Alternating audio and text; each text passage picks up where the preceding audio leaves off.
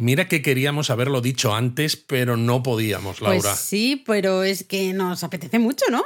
Toma, claro, pero a ver, el que nos apetece mucho, porque estamos aquí balbuceando cosas y no hemos dicho nada todavía del tema. A ver, hemos intentado que el título de este episodio no lo dejara ahí del todo claro, pero estoy segura de que alguno o más de uno lo ha adivinado. Que nos vamos a ver, Momiji, en breve. Bien.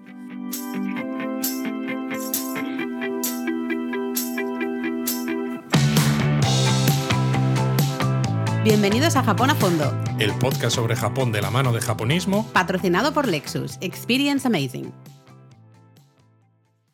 Pues sí, teníamos muchas ganas y justo el fin de semana pasado hicimos una sesión de preguntas y respuestas en, en Instagram y alguien preguntó que cuándo volvíamos a Japón.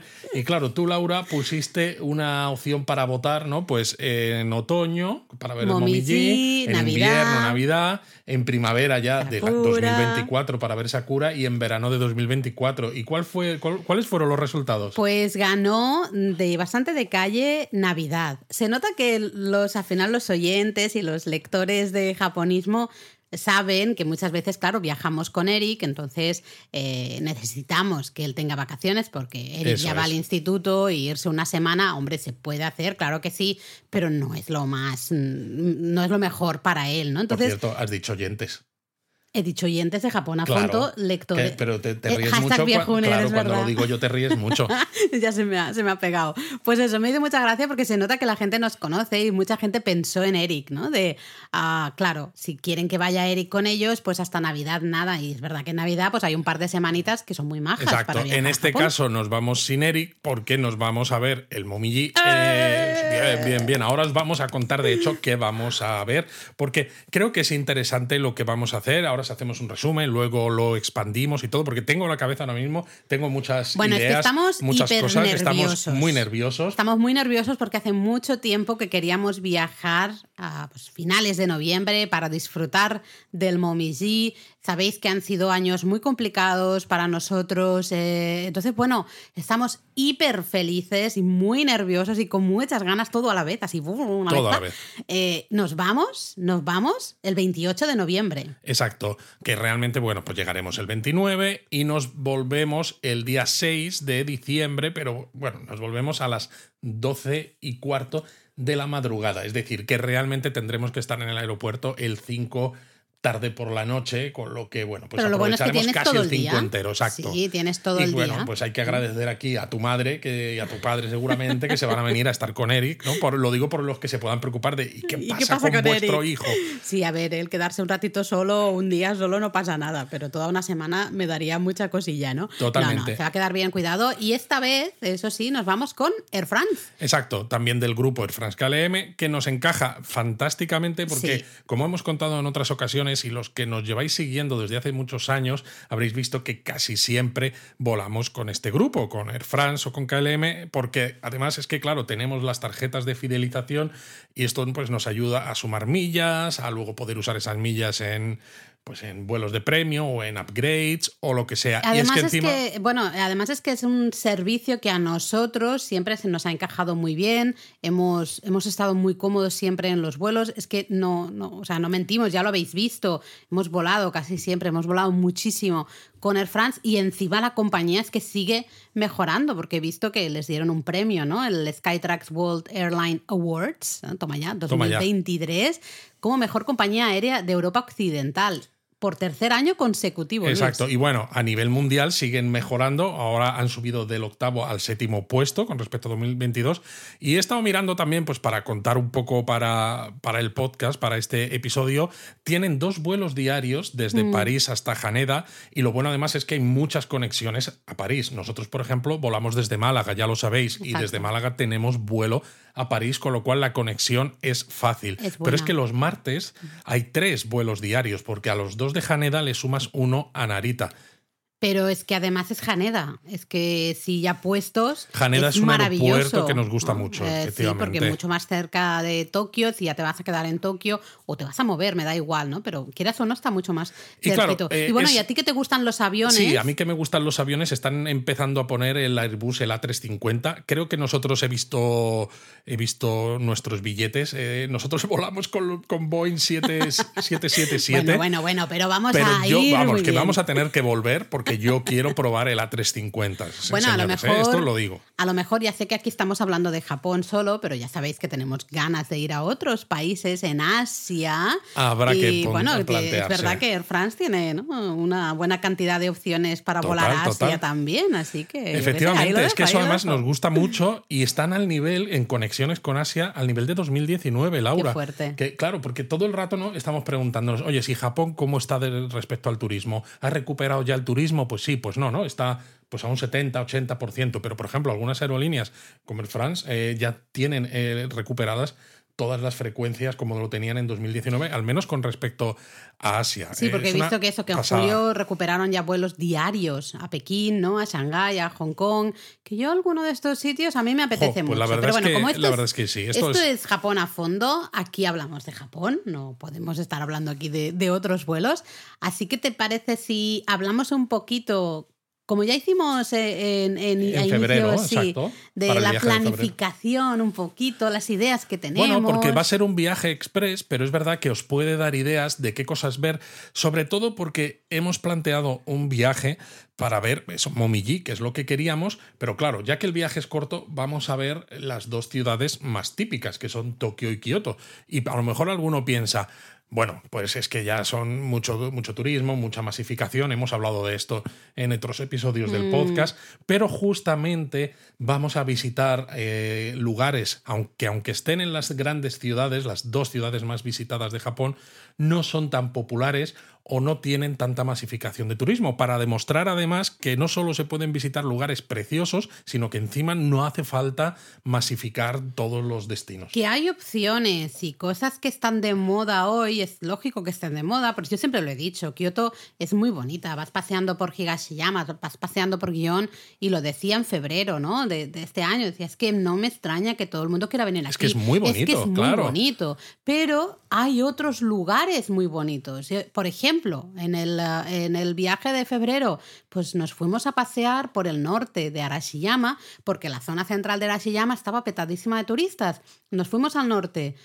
Igual Estábamos de bonito solos. o más O- o y más. estábamos solos. Efectivamente. Es decir, es cuestión Bueno, de y nos lo han buscar. dicho gente ahora Total. en el Instagram, nos ha puesto fotos de ellos paseando por algunas de las zonas que recomendábamos en este viaje de febrero y nos decían, oye, ha sido un acierto haceros caso porque estamos solos, es precioso. Entonces, esa es un poco nuestra mentalidad, ¿no? De evidentemente todo el mundo quiere ir a Kioto, todo el mundo quiere ir a, a Tokio en un primer viaje, lo entendemos perfectamente. Nosotros también querríamos, ¿no? Si fuera nuestro primer viaje. Por eso os queremos dar alternativas para que añadáis las cosas típicas, pero luego podáis tener información para saliros un poco pues de, de lo típico. Porque hay muchísimo. De hecho, nosotros llevamos viajando a Japón, pues ni se sabe, eh, desde el año 2000 realmente, y, y- y nos queda mucho por descubrir todavía. Y mira que hemos visto sitios y hemos descubierto sitios, pero nos queda mucho más. Pero bueno, hemos dicho al inicio que es un viaje, de nuevo es un viaje express. Y va a ser un viaje que va a ser un poco paliza. un Paliza, palizón. Va a ser un poco paliza, no solo porque sea express, y ahora lo vais a comprobar, porque claro, nos vamos el 28 de eh, noviembre, Noviembre. que es un martes, que es uno de los días que Air France tiene vuelo a Narita, y de hecho volamos a Narita, pero es que claro, nosotros salimos de Málaga. A que no sabéis a qué hora sale nuestro avión de Málaga. A ver, Laura, cuéntalo. a las 6 de la madrugada. Pero a ver, hay una parte positiva de todo esto que luego nos encajan muy bien todos los horarios. Eh, llegamos a París con tiempo, con tranquilidad, para luego tener, tenemos un par de horitas. Sí, porque para llegamos a París a las 8.40 y, y el Y siguiente vuelo sale a las 11 Y y media, más, más o o menos. Es decir, tienes tiempo suficiente como para que no te estreses de que haya tiempo para que el equipaje salga de un avión y lo metan en el otro, pero al mismo tiempo no te da ese, esa sensación de, madre mía, tengo que estar en el aeropuerto horas y horas y no, horas. y hasta tengo que ir corriendo porque a ver si no... no, Claro, esa ¿eh? es la un, otra- es un la otra cambio muy interesante y luego lo bueno es que, claro, llegamos a Narita a las 9 de la mañana, que, que para mí también muy, muy bien. Es genial. O sea, vamos a llegar a palizados. Eso está Vamos a llegar a palizados. La suerte, bueno, suerte, al final es una opción que nosotros hemos usado mucho. Vamos en Premium Economy. Exacto. De hecho, es nuestra cabina preferida con Air France desde que la pusieron. A ver, esto también hay que entender, Luis mide casi dos metros de alto. Eh, yo no tengo tanto problema, pero tú mides 1,94.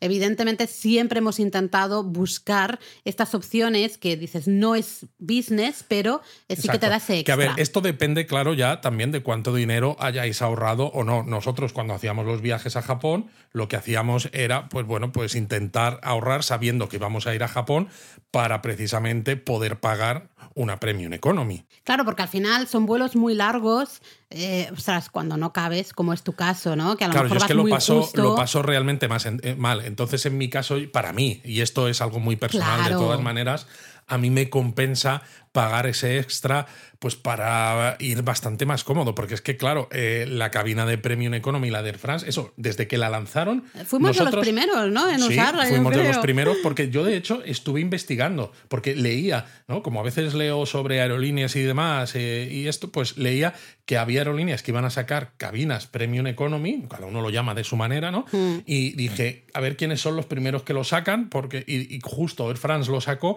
y nos encajaba por eso, porque tenemos la tarjeta de fidelización y entonces no hemos vuelto a viajar en turista en Economy con No, Air France desde no. entonces. Es verdad Pero que es que no. mucho más, o sea, el espacio es más grande, el asiento es más cómodo, Luego se, la comida. se reclina más, la comida, La comida es mejor. también es un poquitito, la verdad, se, se nota mejor. El la tener pantalla es más grande, que al final, tener más joder, con los. Mm. ojos también se nota, ¿no? no te, te sufren menos. Sí. Y encima, cuando tienes Premium Economy, tienes lo del Sky Priority. Cierto. Que, por ejemplo, yo ahora mismo tengo la, la Flying Blue, la Oro. Entonces, con la Oro, pues ya pasas por los mostradores de business igualmente. Pero si no tienes la tarjeta de fidelización que te permite usar los mostradores de facturación de business, pues con una Premium Economy, pues sí que puedes. Y, joder, es que cuando el aeropuerto está hasta arriba, Te cambia mucho. se nota te cambia un mucho la experiencia. Sobre todo porque, aunque tengas que estar dos horas antes en el aeropuerto, como te suelen recomendar casi siempre cualquier aerolínea, Mm. Sí. el hecho de llegar, esperar cinco minutos, dejas el equipaje, pasas esto, lo otro, esa sensación de que todo vaya fluido, No vas al final, corriendo a los sitios y no acabas vas- mucho más descansado. Exactamente. Eh, y sinceramente, de nuevo, hashtag viejuners, a lo mejor, ¿eh? También. Pero nosotros hay cosas que ya nos compensa, ¿no? Realmente porque... Bueno, claro, yo la primera vez que viajé con Air France Pues en mi vida, como puedes, fui ¿no? a Toronto a ver, a ver a mi tío y claro, ahí fui en economy porque era lo más barato que Claro, había y era lo que lógico. podía pagar, pero claro, os estoy hablando, pues no, no era ni el año 2000, era eh, 90 y algo.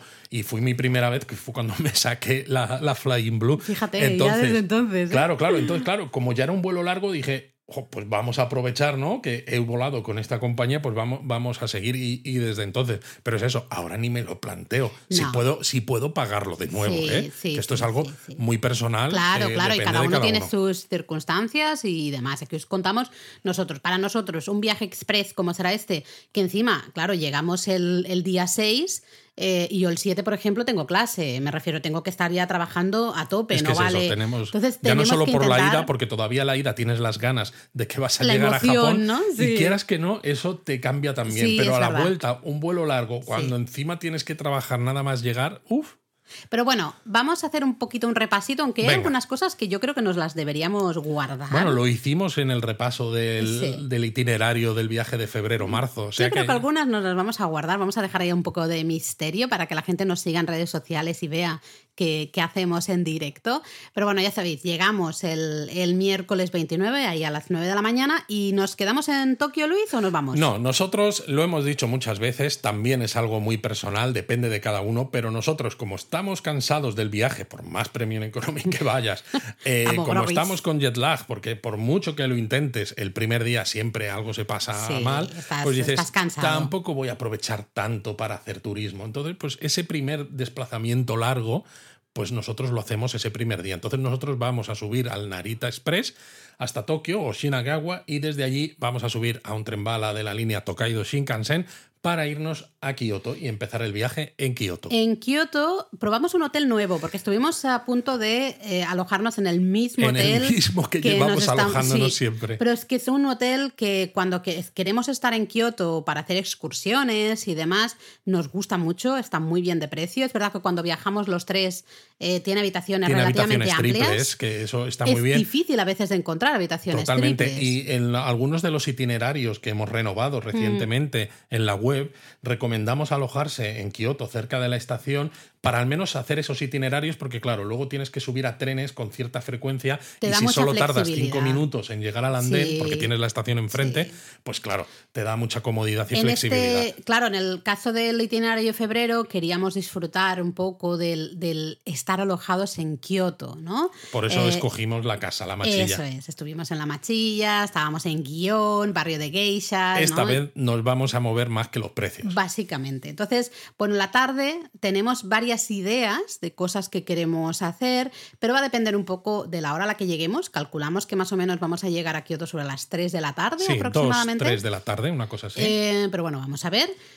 Va a depender un poquito de la energía que tengamos, porque tampoco queremos esa tarde. Es bueno, tenemos varias cosas en nuestra lista. Sí, sobre todo porque si leéis japonismo, sobre todo el artículo que hay sobre el momiji eh, y dónde disfrutarlo, veréis que en Kioto hay varios lugares, templos, santuarios, que tienen iluminaciones nocturnas solo cuando llega el momiji, que es algo muy bonito. Además es que es fantástico porque a veces nos preguntáis, oye, ¿qué, hacemos a partir de las 6 de la tarde cuando ya todo está cerrado, cuando ya está ¿no? es de noche y demás? Claro, en época de Momiji, si tienes iluminaciones, es fantástico porque las, las opciones se multiplican. Se multiplican y además es fantástico también si estás cansado porque el hecho de que muchas de ellas abren sobre las 6 de la tarde, mm. que para ellos ya es casi empieza la noche también porque es cuando anochece eh, en esos meses del año en Japón, pero aunque te tires una hora dentro, hora y media dentro, sales a una hora que todavía es medio decente. Sí, puedes eh, salir, luego vas a cenar y, ya, está. Entonces, bueno, tenemos varias opciones. Un sitio es un, santuario que sí que tiene una iluminación especial porque es un jardín de Momiji. que solo lo abren cuando es Momiji. Exactamente, es el, jardín de Momiji del santuario Kitano Tenmangu, que es uno uno de nuestros santuarios favoritos por el... Exacto, es un santuario que nos gusta muchísimo. Claro, está en un barrio de geishas, también uno de los quizá menos turísticos, ¿no? Ya lo sabéis, Kamishichiken. Entonces, bueno, tenemos esa idea, tenemos otras ideas gastronómicas, vamos a decirlo así, eso lo dejamos ahí sin decir. Lo dejamos ahí. A ver, depende un poco de lo que, para dónde tiremos, que nos dé tiempo que, o que tengamos más ganas, eh, pues haremos una cosa u otra. Exacto. Luego, el jueves, el 30 de noviembre, va a ser un día también intensito intensito. no, lo siguiente. Porque nos vamos por la mañana al templo Daikoji. Sí, este sí que es un templo que cuando tú buscas imagen de Momiji en Kioto, o Momiji directamente. Suele salir esta imagen casi siempre, porque es muy característico. Ese estanque con esa pequeña pagodita, eh, todo eh, en, medio ¿no? de esos colores del otoño. Entonces, probablemente esté bastante más lleno de gente. Vamos a ver qué tal está. Exacto. Nuestra intención, como hicimos en el viaje de febrero, es. estar a las 9 de la mañana, que es la hora a la que abre el templo. Entonces, claro, nosotros lo que haremos es ir rápidamente hasta la zona donde está este estanque, que es lo más famoso, y luego ya nos dedicaremos a ver el resto del templo, porque realmente es enorme el complejo es que es eso, es enorme y hay mucha gente que solamente se queda en ese estanque, que es verdad, es muy bonito, es lo más famoso, pero hay mucho más que ver Nos en el apetece explorarlo un poco más, toda la parte baja, y luego el templo se expande por toda la ladera del monte Daigo, justamente, eh, y hasta la cima del Monte Daigo es donde hay también la parte alta del complejo del santuario, eh, bueno, del templo. Eh, entonces, a ver qué, mm, qué, nos da tiempo también a ver.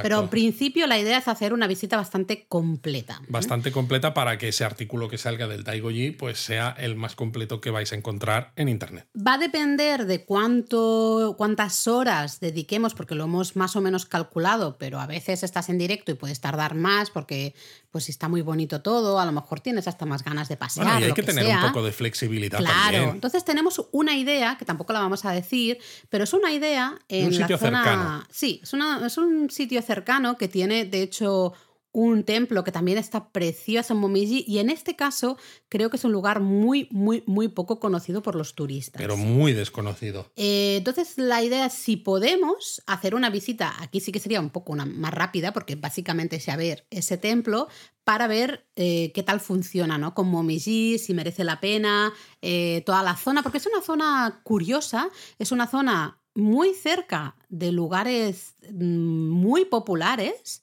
y que en cambio, pues sí, la porque gente queda no va ahí nunca. en, una- en, una es- en un espacio ¿no? en el que no, na- Está nadie cerca va. de, pero Estamos no. en el este de Kioto, ¿vale? Sí, el no a Daigoji y este sitio al que decimos de este otro templo al que queremos ir, estamos en el este de Kioto. Entonces, dependerá, ¿no? Si podemos hacerlo o no, porque claro, es que luego por la tarde, y hay que tener en cuenta que es que en Japón. Anochece las a las cosas cuatro y media. muy pronto. Y solo por, a las cuatro no solo por la falta de luz, sino por lo que tú dices, ¿no?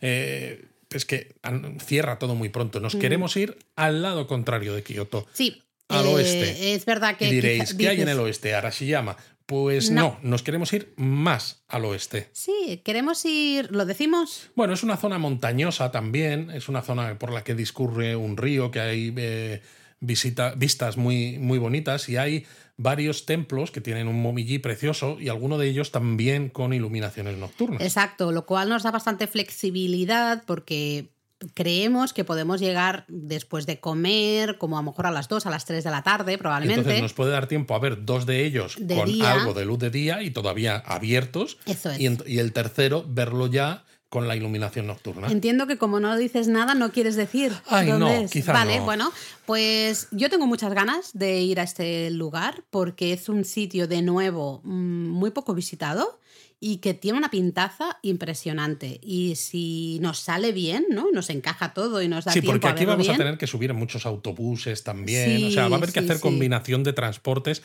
porque evidentemente, pues va a haber que ir pues andando hasta la estación de JR de, de, de no sé dónde. Eh, ¡Ay, luego- que se te escapa! Luego el tren hasta otro lado, luego un autobús. Y claro, estas combinaciones a veces pues pueden ser un poco Pero eso complicadas. porque nosotros eh, el único día que nos encajaba era este y estamos justamente en el lado opuesto de la ciudad. ¿eh? Desde el centro de la ciudad hay maneras un poco más, entre comillas, fáciles de llegar. Pero bueno, vamos a ver porque esto puede ser una excursión súper, súper, súper Pero súper bonita.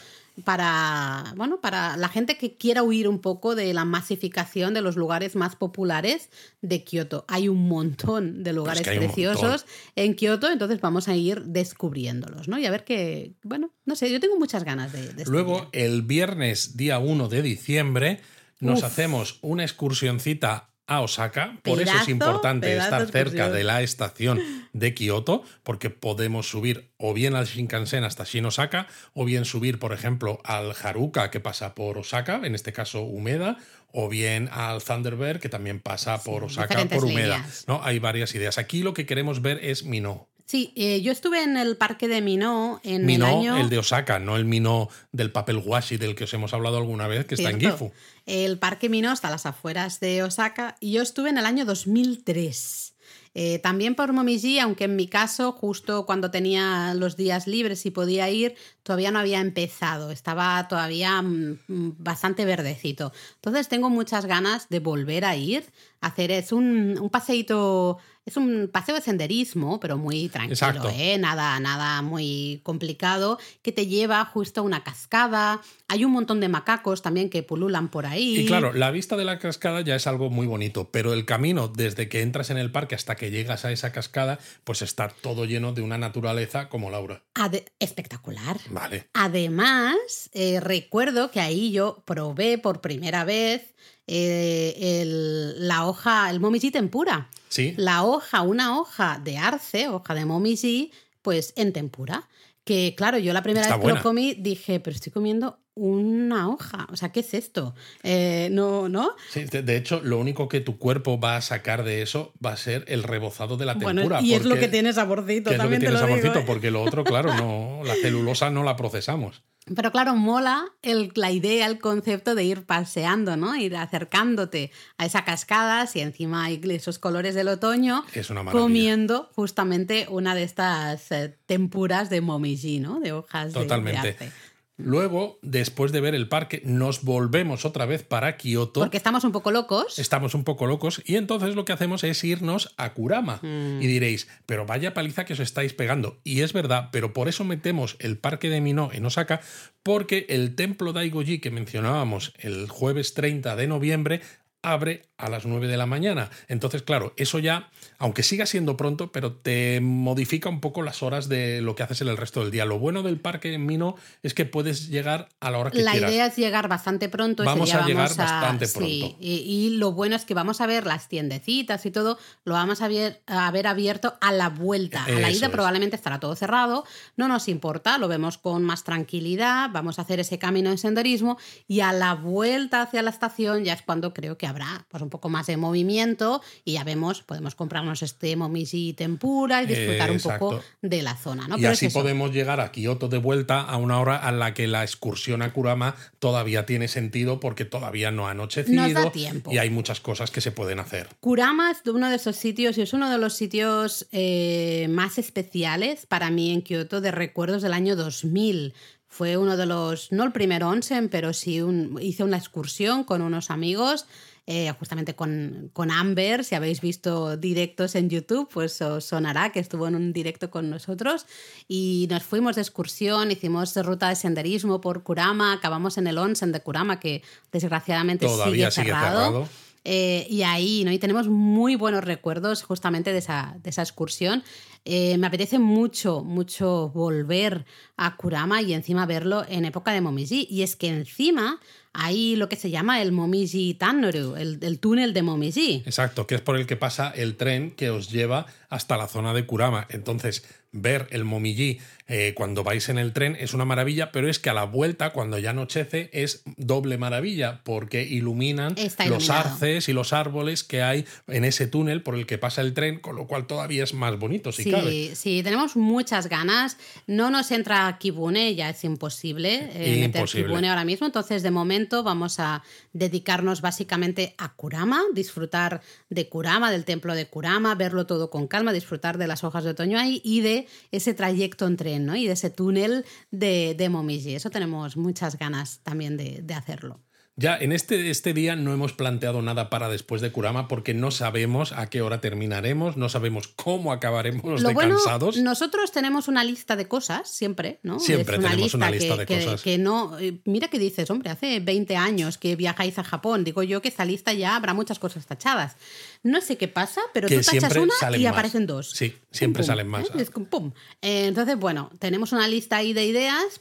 Puede ser, pero yo creo que lo mejor eh, será disfrutar del parque de Minó por la mañana, de Kurama, ¿no? Todo, todo media mañana, bueno, eh, mediodía y toda la tarde, disfrutar de esas iluminaciones, a lo mejor buscar, ver si podemos hacer alguna foto del tren desde fuera. Claro, eso lo, que nos gustaría, que eso ya implica pues bajarse del tren, Mm. ir hasta algún lado desde donde puedas ver el tren pasar, con lo cual ya te tienes que esperar al siguiente tren y luego tienes que irte otra vez a la estación para subirte al de después del que ya has dejado pasar. Exacto, Con lo cual son dos después del que tú vas, con lo cual hay que calcularlo muy bien, ¿no? viendo los horarios. de los trenes para que no te quedes sin transporte de vuelta. Pero son fricadas que nosotros hacemos habitualmente, las hacemos muchísimo. Las hacemos Recuerdo, mucho. por ejemplo, el, el túnel de Cerezos, ¿no? De la línea de tranvía de Arashiyama. Eh, pues también ahí nos bajamos, estu- estuvimos buscando el lugar para hacer las fotos. Entonces, bueno, estamos ahí, esto estamos en proceso de investigación todavía, con ahí con Google Maps y la personita que digo yo, buscando el El lugar. Pegman. Eh, exacto. Eh, pero tengo muchas, de nuevo, es que mira, de momento llevamos dos días y estoy que me muero de ganas. Y luego. bueno, llega- el sábado 2 Llega el sábado 2. ¿Y qué pasa el sábado 2 de diciembre? Pues que como tenemos JR Pass, pues vamos a hacer una excursioncita un poquitito más alejada, pero que bueno, que todavía se llega en lo que nosotros solemos decir, ¿no? Que es este.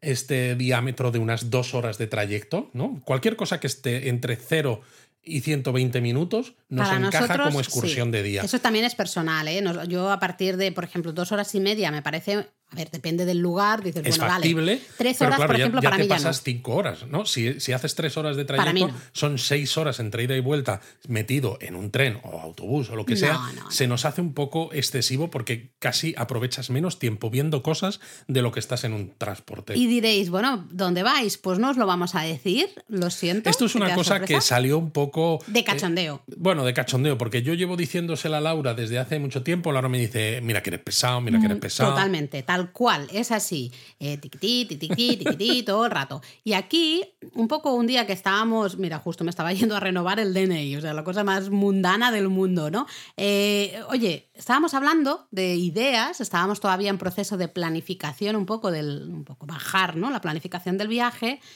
Y yo lo dije de broma. Porque como Luis siempre estaba diciéndome tenemos que ir a este sitio en concreto, yo lo dije un poco de broma. Y luego al terminar de decirlo, ¿no os pasa a veces que terminas de decirlo y dices, a ver, espera un momento.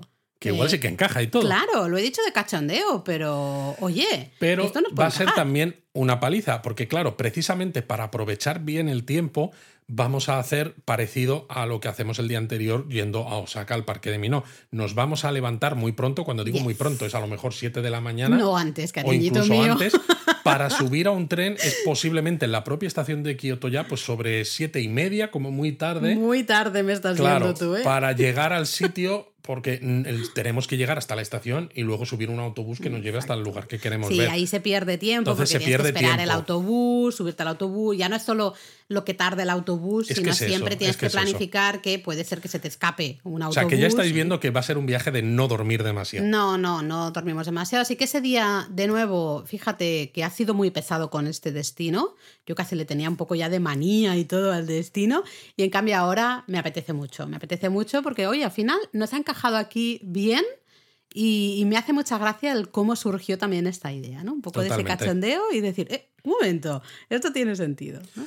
Y luego Bueno, ya el domingo 3. El domingo 3 nos vamos de vuelta a Tokio, Mm. pero como sabéis que siempre decimos que los hoteles en Japón normalmente no permiten hacer el check-in hasta las 2 o las 3 de la tarde, Sí. casi todos a las 3, aunque nosotros hemos reservado un hotel algunos a las dos, que ¿eh? nos permite hacer el check-in a las 2. Entonces vamos de nuevo a madrugar Mm. y vamos a aprovechar la mañana en Kioto pues para irnos a Arashiyama. Y diréis, pero si Arashiyama lo tenéis muy visto, si ya estuvisteis también en el viaje de febrero, por eh, lo que has dicho tú, Laura, ¿no? El distrito de conservación histórica de Saga Torimoto y esos templos tan maravillosos. Y es verdad, pero es que Arashiyama en Momiji es uno de los lugares más mágicos que hay en toda la ciudad. Y hacemos lo que muchas veces os recomendamos. Nos vamos a levantar temprano, vamos a int- intentar estar ahí temprano para intentar ver Para un que poco no la zona. gente. Exactamente, un poco más tranquilitos. Si tenemos tiempo y vemos que no está muy petado de gente cuando, ¿no? ya sea a la hora a las 9 que abren, pues visitar el Tenryuji porque tenemos fotos muy antiguas. eh, Claro, pero esto es lo bueno. O sea, Arashiyama es una zona con una belleza natural indescriptible. Total. Entonces dices, como quiero estar, al menos, o tener la posibilidad de estar en este templo cuando abre, que es las 9 de la mañana, si madrugas, puedes, por ejemplo, dedicar el- la hora desde las 8 hasta las 9 a ver toda la zona.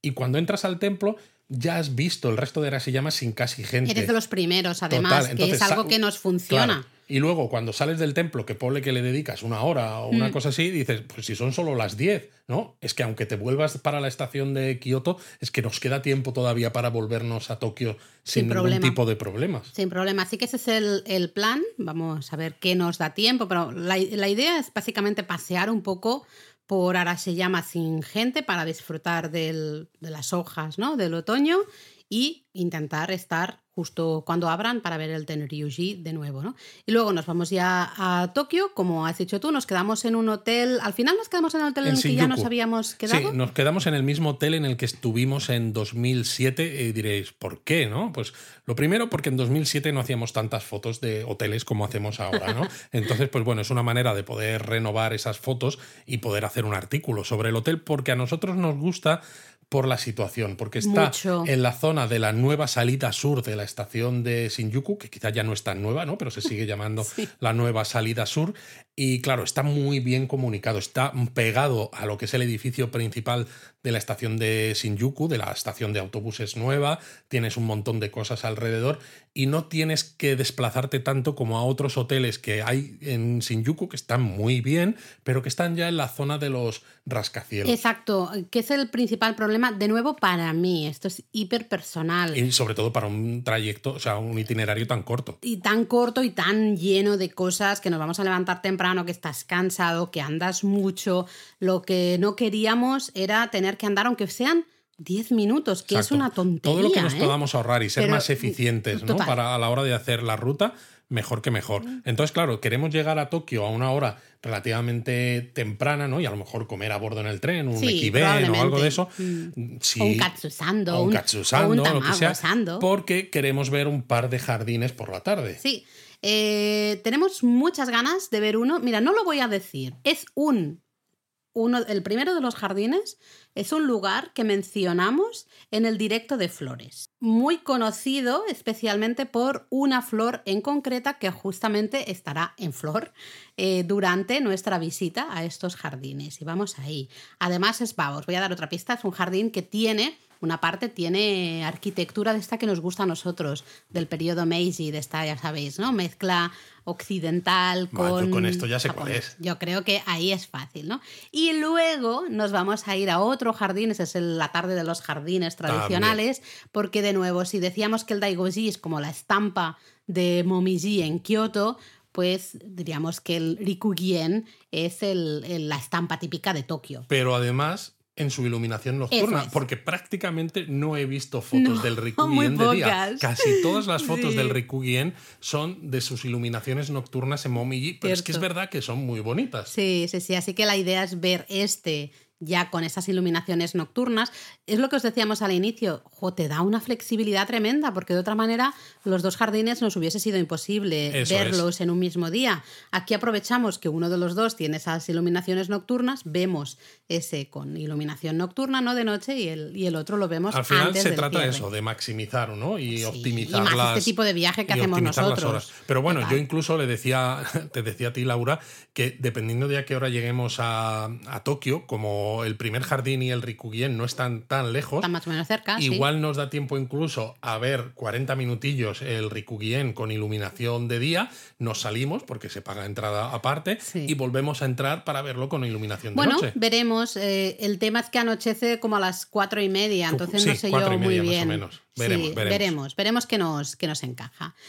Lunes, lunes 4, mm, tenemos previsto paseíto por el parque Inokashira. Exacto, que es un parque del que tenemos artículo en la web, pero de nuevo las fotos son muy antiguas, estábamos muy cansados, hacía muchísimo calor, con lo cual lo vimos, pero lo vimos un poco de aquella manera, ¿no? Y este queremos rehacer fotos y verlo más a fondo. Este es el parque eh, que está cerca del Museo Ghibli, para que os hagáis una idea, toda la zona de Kichiyoji y demás. Entonces, bueno, tenemos muchas ganas de pasear por ahí, ver un poco qué tal los colores del otoño ahí y tenemos idea de ir a otros jardines que tienen una pintaza tremenda para Momiji son unos jardines muy poco conocidos que están relativamente cerca. Veremos si nos da tiempo o no, tenemos que valorarlo, pero eso ya cuando estemos ahí en directo, ¿no? Dependiendo. Exacto. Y luego el resto del día, pues como nos gustan las cosas frikis, pues estamos a 4 de diciembre, en este momento habrá hecho unos pocos, ¿cuánto? Pues unos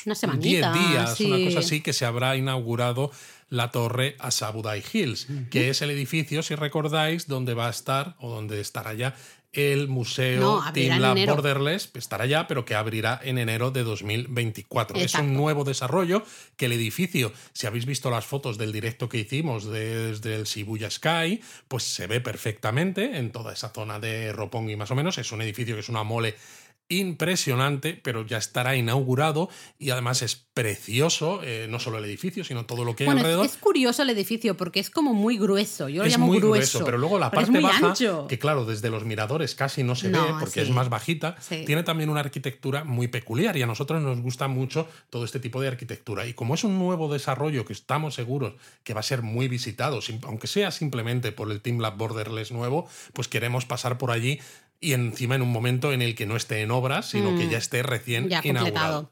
Eh, no será el único edificio que, que visitemos o queremos visitar. También la torre nueva en Capuquichó, bueno, ya no tan nueva, pero Exacto, me la refiero Kabukicho ahí. Tower. Y luego a mí me gustaría, lo siento Luis, pero ir en busca de eh, esas capsulitas, El gachapón. el gachapón de farolas. Hay bueno, que es que buscarlo claro, en es que en Ikebukuro. Kabukicho... eh, No, en ah, no, es Ikebukuro, en Ikebukuro. Exacto, han abierto ¿no? la, la tienda de gachapón más grande que hay en todo Japón. Sí. Entonces, si no están allí los gachapones de farolas, entonces Voy no están en ningún sitio. Una por una máquina, una por una, buscando el gachapón de farolas, te aviso. Y es como, Laura, que tenemos prisa, que tenemos hora para cenar. Sí, porque yo iba a decir, bueno, estamos en Ikebukuro, podemos cenar en Kurasushi, porque hay un Kurasushi bastante grande, justamente aquí en la zona, muy chulo, pero no. No, nos vamos a cenar yakiniku. Y diréis, bueno, yakiniku, pero ¿qué yakiniku? Si habéis leído japonismo y habéis leído sobre hamburguesas, a lo mejor os suena haber leído sobre Henry's Burger, que es un sitio que hace Hombre. hamburguesas con carne de wagyu de calidad A5, buenísimas, Mm. y que es, eh, bueno, es el negocio de un chef que se formó a sí mismo, eh, especializado pues, en todo tipo pues, de cortes de carne y demás que se llama eh, Nakahara. Y entonces vamos a ir a su restaurante de yakiniku, se llama Sumibi Yakiniku Nakahara, que bueno, ha costado un poco conseguir la reserva. Hace eh, pues un menú degustación, un omakase, con los mejores cortes del wagyu que él selecciona personalmente, ¿no? Con un nivel de corte súper preciso, porque él mismo dice, ¿no? Muchas veces, que es que un par de milímetros de diferencia en el corte te cambia el sabor de esto, de lo otro. Y además me gusta porque la cena acaba con un katsusando, es decir, el sándwich de, de tonkatsu, pero de tonkatsu de wagyu, claro. Mm, rico, rico. Eh, a ver qué o sea, tal. que más bien de gyukatsu. Gyokatsu. A ver, a ver qué tal. Eh, Otros restaurantes tenemos ideas de lugares, pero son restaurantes que no, no necesitas reserva. Exacto, con lo cual los Así iremos que, viendo pues en sí, función de, depende la- de las horas, de, las nos horas, encaje, de dónde ¿no? estemos y todo lo demás. Pero este es el único por el que sí que tenemos eh, reserva. El resto de días, como vamos a tope, eh, hemos preferido dejarnos un poco espacio abierto para, para, depende de lo que nos encaje, comer en un sitio u otro. ¿no? y llega el día 5 y se nos ganas. acaba el viaje. Ya, eh, último día, de hecho, tenemos que hacer checkout, nos vamos esa noche, nos marchamos, pero tenemos todo el día completo para disfrutar de Tokio. Y tenemos tres lugares que queremos ver y de hecho creo que nos va a dar tiempo a ver Yo creo que sí. bastantes más cosas. Pero bueno, de momento sí que queremos ir a los jardines eh, Shinjuku Gyoen. Que además estará, está Muy muy, cerca cerca, del hotel. hotel, con lo cual todo muy sencillo, muy fácil. Eh, tengo ganas de verlos en, en Momiji. ¿eh? Porque Tenemos fotos también muy tenemos antiguas. artículo del Shinjuku Gyoen, pero es de estos sitios que merece mucho la pena en primavera, en Momiji. Sí. Y claro, con fotos tan antiguas como que no luce. No, no, no, no, no luce, no, eh, no es atractivo cuando ves el, el artículo y me da un poco de rabia porque creo que el sitio es muy bonito, así que vamos a, a rehacer esas fotos. Luego, ya que estamos ahí, pues muy cerquita, nos vamos a ir a ver esa, esa avenida de los gingos, ¿lo he dicho bien? Sí. Esa avenida de los gingos de Meiji Jingu Gaien, que encima es un sitio que yo, conociendo nuestra suerte, vamos a ir, vamos a hacer las fotos de esos gingos amarillos, eh, y es- pero es una zona con polémica, porque Sí. hay un, un plan de, bueno, de re, ¿cómo se dice esto? Re, De- redesarrollarla, de eso, ¿no?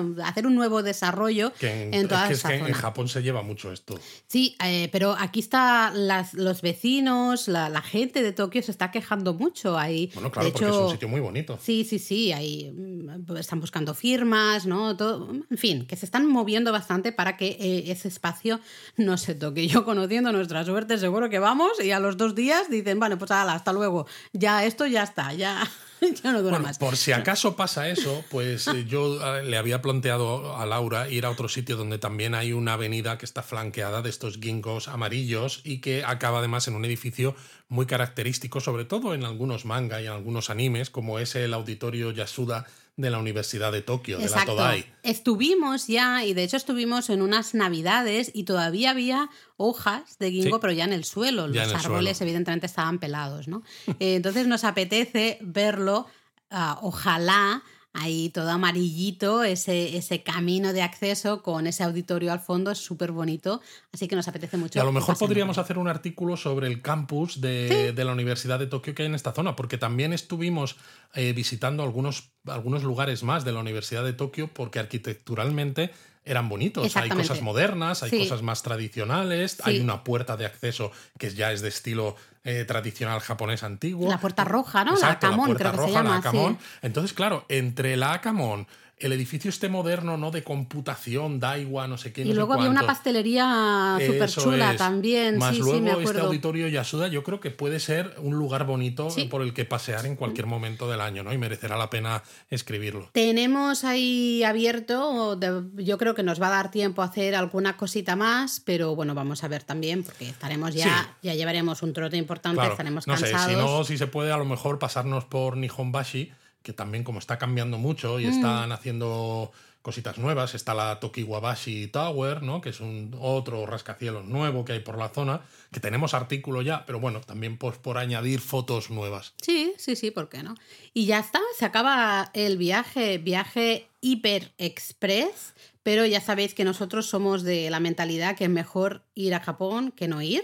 Exacto, si, preferimos si se ir- puede, se va. Sí, sí, preferimos ir cinco o siete días a quedarte en casa, sinceramente. Entonces yo prefiero que sí, que va a ser una paliza importante, por supuestísimo, pero lo vamos a disfrutar. Tenemos ahí unos planes súper chulos. Nuestro vuelo de vuelta con Air France sale a las. Yo había dicho a las 12 y cuarto, sale a las 12 Y cinco. cinco de la Sí. madrugada.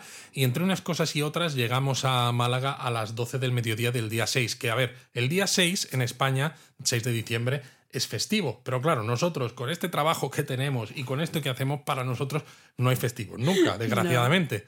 Pero bueno, lo bueno de nuevo es que llegamos, también tenemos un buen, hay eh, un buen cambio, ¿no? Llegamos creo a las 7 a París y creo que nuestro vuelo no sale hasta las 9 y media o algo así. Sí, algo así. Con lo cual te da, de nuevo, no es ni demasiado Tienes la tiempo de tranquilidad de saber que los equipajes salen de un avión al otro, Sí, pero no tienes tiempo. tanto que te aburras.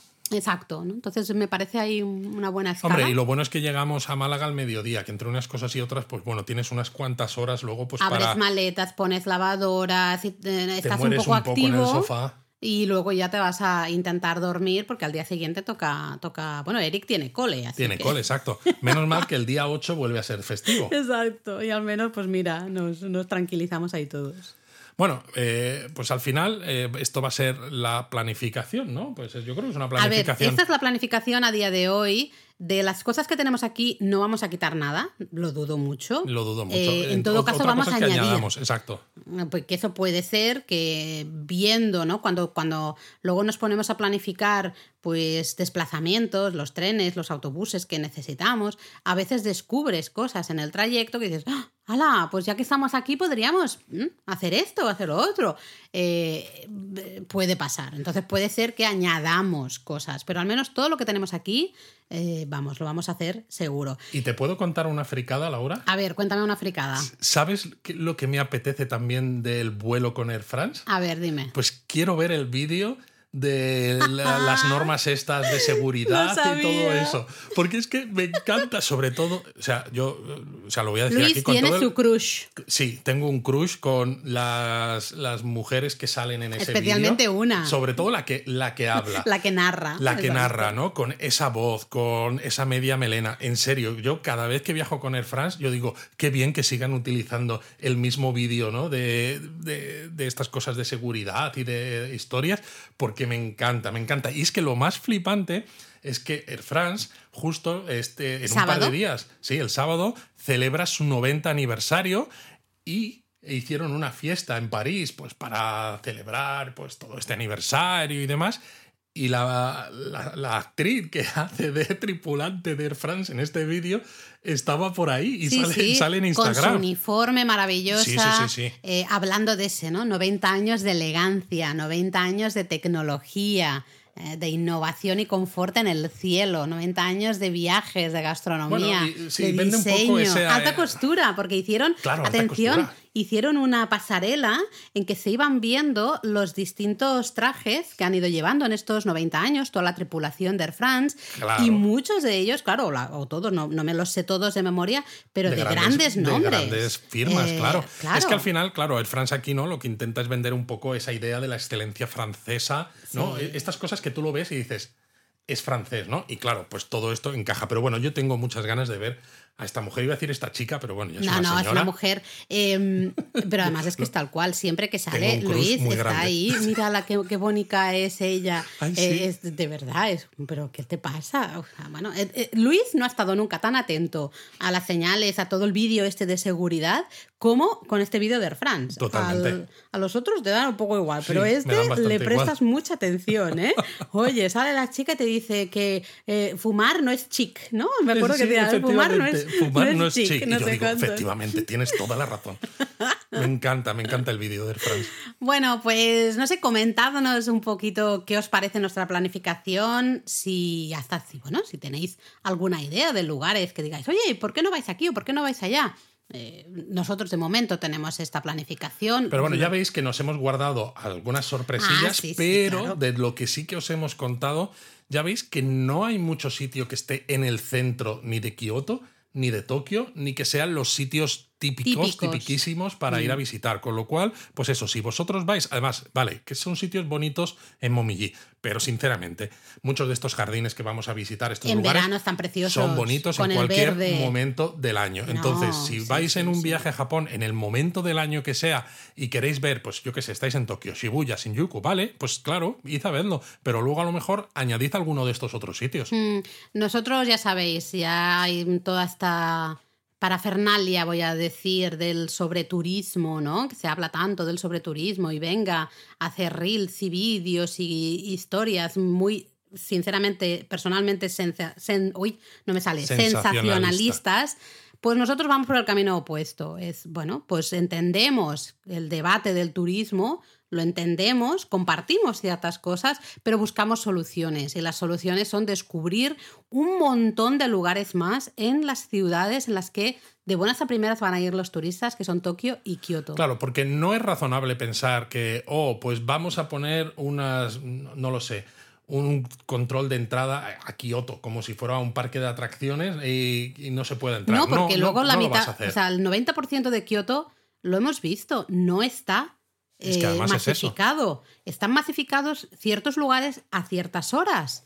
Eh, todo es organizarse y descubrir justamente otros lugares según la época del año. Pues dices, oye, pues mira, me apetece ir a tal lugar por ver los cerezos o a tal lugar por ver las hojas de, de arce. Y es que encima esto también ayuda mucho, no solo porque eh, evita parte del sobreturismo, sino porque también deja el dinero del turista en esas otras comunidades a los alrededores Claro. de los centros de las ciudades, Claro. que es una manera también de que esas personas que viven por allí, esos negocios que hay en esos lugares de alrededor, pues sigan teniendo pues un- una motivación para seguir adelante.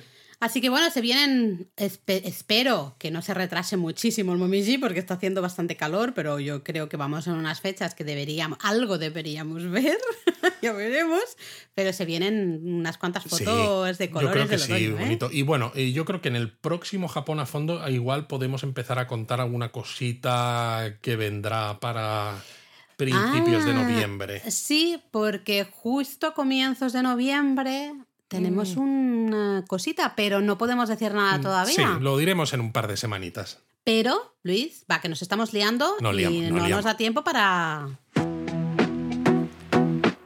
Japonismo Mini. Bueno, como ya nos hemos liado un poco con el itinerario, ¿no? Vamos a hacer esto un poquito más corto, no Venga. como otras veces que hemos hecho, sobre todo en esta cuarta temporada, el japonismo mini, no tan mini. Sí, nos hemos Japonismo puesto medio. aquí a debatir Japonismo como medium. locos. Yo solo quería hablar, ¿no? Que ya que vamos a ir nosotros, eh, estábamos hablando de algunos rascacielos nuevos y desarrollos nuevos en Tokio, justo la semana pasada, creo, o ha sido hace dos, no, la semana pasada, eh, se ha empezado la construcción de la Tokyo Torch. ¿No? ¿Esta es la de la de cerca de la estación de Tokio? Exacto, esta va a estar también en la zona de eh, Nihonbashi. Y cuando se complete, que inicialmente se decía que estaría para 2027, ahora ya se ha dicho 2028, bueno, va a ser también un rascacielos muy ancho, parecido, ¿no? En cuanto a que está, va a estar fuertecito como, Gruesito. como la de Sabudai Hills, pero va a tener como una forma eso de antorcha, un poco, una cosa un poco rara. Va a tener un mirador también. Otro decir, mirador, La guerra de los miradores se va a recrudecer en Tokio porque cada vez va a haber más. Y claro, esta torre que se abre, que, se- que ya se ha abierto para cuando nosotros estemos en el viaje, en la de Asabudai Hills, es la torre más alta de Japón, con 330 metros. Ha superado a. Eh, de Vale. 300 en Osaka. Todo, estamos hablando de edificios, ¿no? Porque sabemos que la Skytree es más alto todavía, pero sí. es una torre de comunicación. Sí. Pero es que en 2028, cuando se inaugure la Tokyo Torch, va a ser el edificio más alto de Japón. Va a tener 390 metros.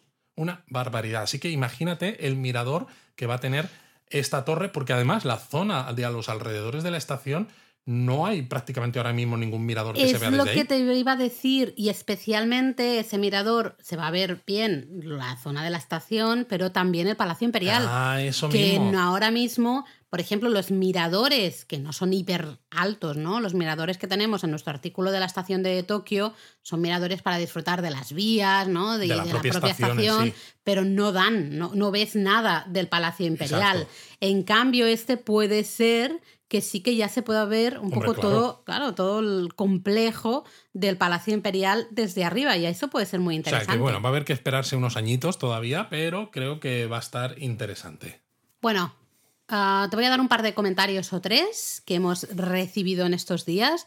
Eh, Abelina, Luis quiere un curso de kimonos. ya te lo dijo, quiere un curso mía. de kimonos. ¿ah?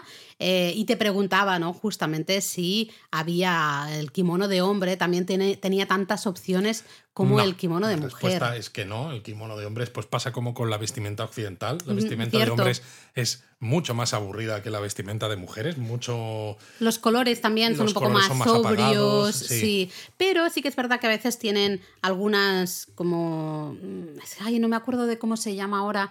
eh, como unas cuerdecitas para colgar cosas, Sí. ¿no? El estilo tradicional. Ahí pueden jugar mucho con las formitas. Sí, y eso sí, pero Cosas bueno, así. no es lo mismo. No, no, no es lo mismo. Luego hemos recibido muchos, muchos comentarios y muchas gracias a todos sobre el japonesamente al final de los Eta y los Hinin, los Burakumin y hablando de discriminación, ¿no? Y un poco eh, reflexionamos, especialmente en Discord, Reflexionamos sobre la condición todos, humana al final, ¿no? No solo japonesa, evidentemente. Evidentemente, nosotros hablamos de Japón, es japonesamente, así que hablamos del caso de Japón y estábamos hablando específicamente de los Eta, los Hinin y los Burakumin, pero sí es cierto, y eso, por ejemplo, yo es una reflexión que hice en Discord, que aquí también pasa, en el caso de España, por ejemplo, ah, se ha mirado siempre un poco, no sé si mal o al menos por encima del hombro, a familias, por ejemplo, que se dedican a la venta ambulante. ¿no? Totalmente, Eh, sí, sí, sí, o- por o gente del circo, las ferias, así, eh, gente que vive un poco en caravana, digamos, ¿no? O en furgoneta. Eh, pasa es que, claro, el caso del Burakumin es muy curioso por esa historia que os contamos, ¿no? Porque viene de Soseta y de esos Hinin y ahí es la, la parte curiosa. Pero mucha gente nos ha animado a que sigamos metiéndonos en charcos.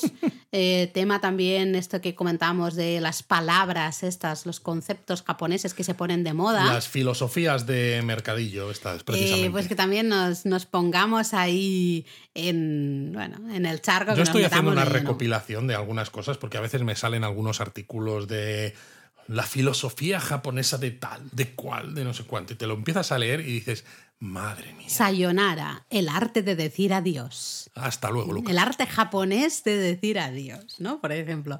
Bueno, nos lo apuntamos. eh, algún en algún momento nos vamos a meter en el charco porque ya Sí. total, mm, pues oye, ¿no? Pues total eso. Ya. Y también, no sé si lo hemos comentado, pero también mucha gente nos. Es que no sé si ya lo comenté en el episodio anterior, perdón si, si lo hice.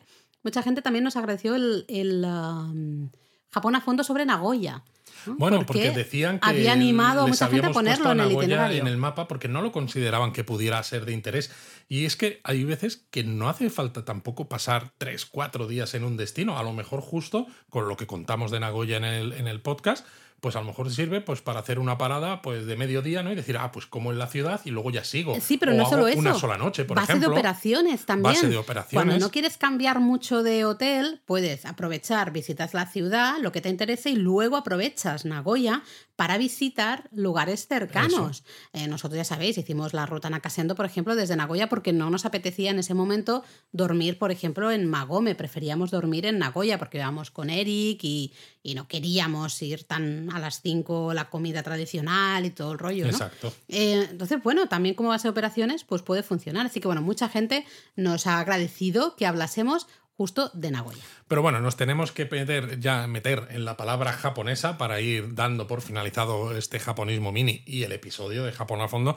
Y claro, teniendo en cuenta cuál ha sido el tema de este episodio, pues la palabra japonesa no podía ser otra que momijigari. Momijigari, ¿qué es lo que vamos a hacer nosotros? Momijigari es ir a un templo, un santuario, una montaña, básicamente disfrutar del espectáculo de las hojas de otoño. Exacto, porque el término gari, que realmente es kari, ¿no? Cuando va detrás. ¡Ay, kari! ¡Ay, Laura, por Dios! realmente significa caza y hace referencia directa a la, caza de los nobles. Eh, del Japón de, antaño, cuando estaban muy ociosos y decían, ¿a qué vamos a dedicar nuestro tiempo? Pues mira, pues nos vamos de caza, ¿no? Pues eso era el kari. Luego este propio término empezó a popularizarse entre aquellos eh, que salían al bosque a recolectar frutas o a recolectar setas, por ejemplo, ¿no? Era ir a la caza de las fresas o ir a la caza de... El eh, exacto, o las setas, ¿no? Lo que fuera. Y al final se acabó usando para cualquier actividad relacionada con ir al bosque y disfrutar de la naturaleza, hacer algo disfrutando de la naturaleza. Entonces, ese momijigari básicamente, literalmente significa a la caza de los arces, ¿no?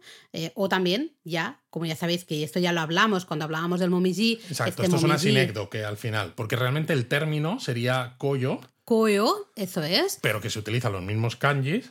Pasa momiji, pero momiji también es arce y también es ese colores del otoño, ¿no? Ahora, entonces también puede ser, en vez de a la caza de los arces, realmente la caza de los colores del otoño. Los arces son los que mejores colores del otoño nos ofrecen, pero no son los únicos árboles que van a eh, embellecer Exacto. Es decir, que, aunque vayáis a ver ginkgos amarillos, podéis decir momijigari, porque es eso, es una sinécdoque, ¿no? Y entonces se representa el todo por esa parte. Bueno, Luis, vamos a ir preparando la maleta. Pues sí, tengo muchísimas ganas. Este viaje me apetece mucho, aunque creo que vamos a acabar bastante destrozados. Y claro, luego vamos a llegar y tú me vas a decir, Luis, venga, empieza a sacar fotos, que, hay que empezar a escribir todo esto, porque tenemos una lista de cosas para escribir, de, todo este planning que os hemos contado. ¿Tú crees que vamos a terminar de escribir todos los contenidos nuevos y modificados, actualizados del el viaje de febrero antes de iniciar el viaje de noviembre? Yo creo que podemos llegar. Yo creo que sí, nos queda muy poco ya, ¿eh? Pero fijaos, ¿eh? hemos estado dando mucha caña y aún así hicimos el viaje, o sea, volvimos a principios de marzo, ¿no? Mes 3 y nos va a llevar hasta casi el mes 12 para terminarlos, que es que es un montón de tiempo. tremendo. Y aquí me da miedo porque luego vienen Navidades, que quieras o no época de falta de rutina. Bueno, lo que habría que decir es que los contenidos de este viaje que vamos a hacer ahora, ¿eh? Sí, pero tendrían que estar listos como muy tarde para el siguiente, antes del siguiente momiji. Aquí nos tenemos que poner ese límite. Hombre, sí, eso sí, van a estar. absolutamente, absolutamente, lo firmo. Y hay algunos que van a tener que estar incluso antes de mediados de marzo. Antes, antes, sí, sí. A ver, ¿por qué mediados de marzo? Deja que piense. Mm, no, porque entonces eh, esta es una pista de uno de los sitios que no hemos dicho. Ah, ya lo he pillado. Vale, cierto. Cierto. Bueno, pues entonces ahí habrá que ponerse las pilas. Habrá que ponerse las pilas. Bueno, nos seguimos eh, escuchando por aquí. La semana que viene tenemos japonesamente y en dos semanas os contamos alguna cosilla de interés. Cambios que ha habido en estos días eh, y que merecen ser hablados aquí en Japón a fondo. Mátane.